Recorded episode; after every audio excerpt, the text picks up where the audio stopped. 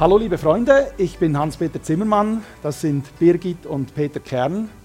Die beiden haben eine Heilpraxis in der Nähe von Ulm in Deutschland und wir haben gerade einen Audiopodcast produziert, Podcast Nummer 46, den ihr auf www.hpz.com runterladen könnt.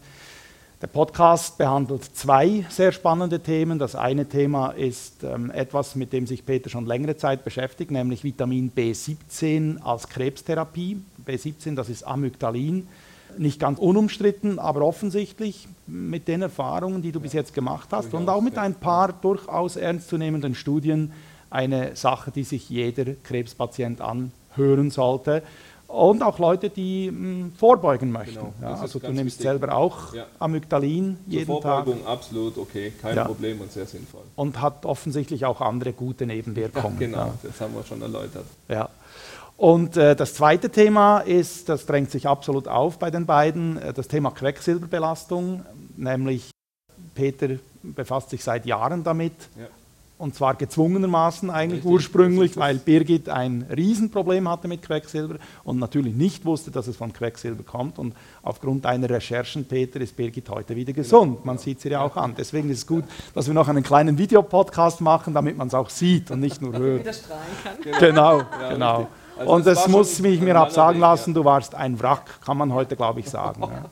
ja. Das ist gut gesagt. Peter kann es bezeugen.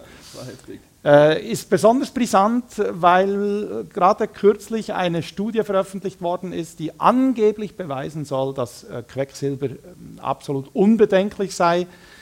Ich persönlich bin der Meinung, die Studie ist wissenschaftlich geschehen absoluter Schrott. Also diese Leute haben sich wirklich nicht mit, nicht mit den Basisgeschichten ja. beschäftigt von Quecksilberbelastung. Aber es ist okay. Ich meine, wenn man glauben will, dass das nicht hilft, dann wäre man eben jetzt in deinem Fall halt in der psychosomatischen Ecke ja. und wäre genau. irgendwann einmal wahrscheinlich mit einer Depression eingeliefert worden in die Klinik Richtig.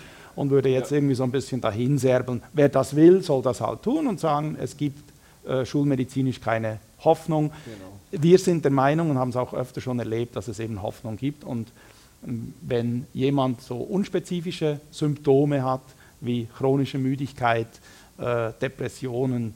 Äh, ich würde sogar so weit gehen, diese, diese unerklärlichen Nervenkrankheiten, zumindest sollte man dem Ganzen also, mal vielleicht eine Chance wichtig, geben. Ständig undefinierbar Probleme im Verdauungsapparat. Verdauungsapparat auch, Das ja. ist ein Riesenthema und das ist immer gut getarnt. Ja, ja. und du hast ja als, als ehemalige Krankenschwester hast du dir ja zuerst mal äh, versucht, schulmedizinisch zu helfen, hast einfach ein Stück des Darms rausschnipseln lassen, ohne jegliches Resultat, oder?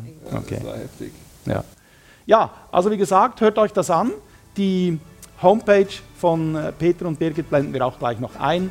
Und runterladen könnt ihr den Podcast selbstverständlich auf seiner Homepage und auch auf meiner Homepage, werden gleich eingeblendet. Ich sage Tschüss, Servus und auf Wiedersehen. Bis zum nächsten Mal. Und Wiederschauen von uns.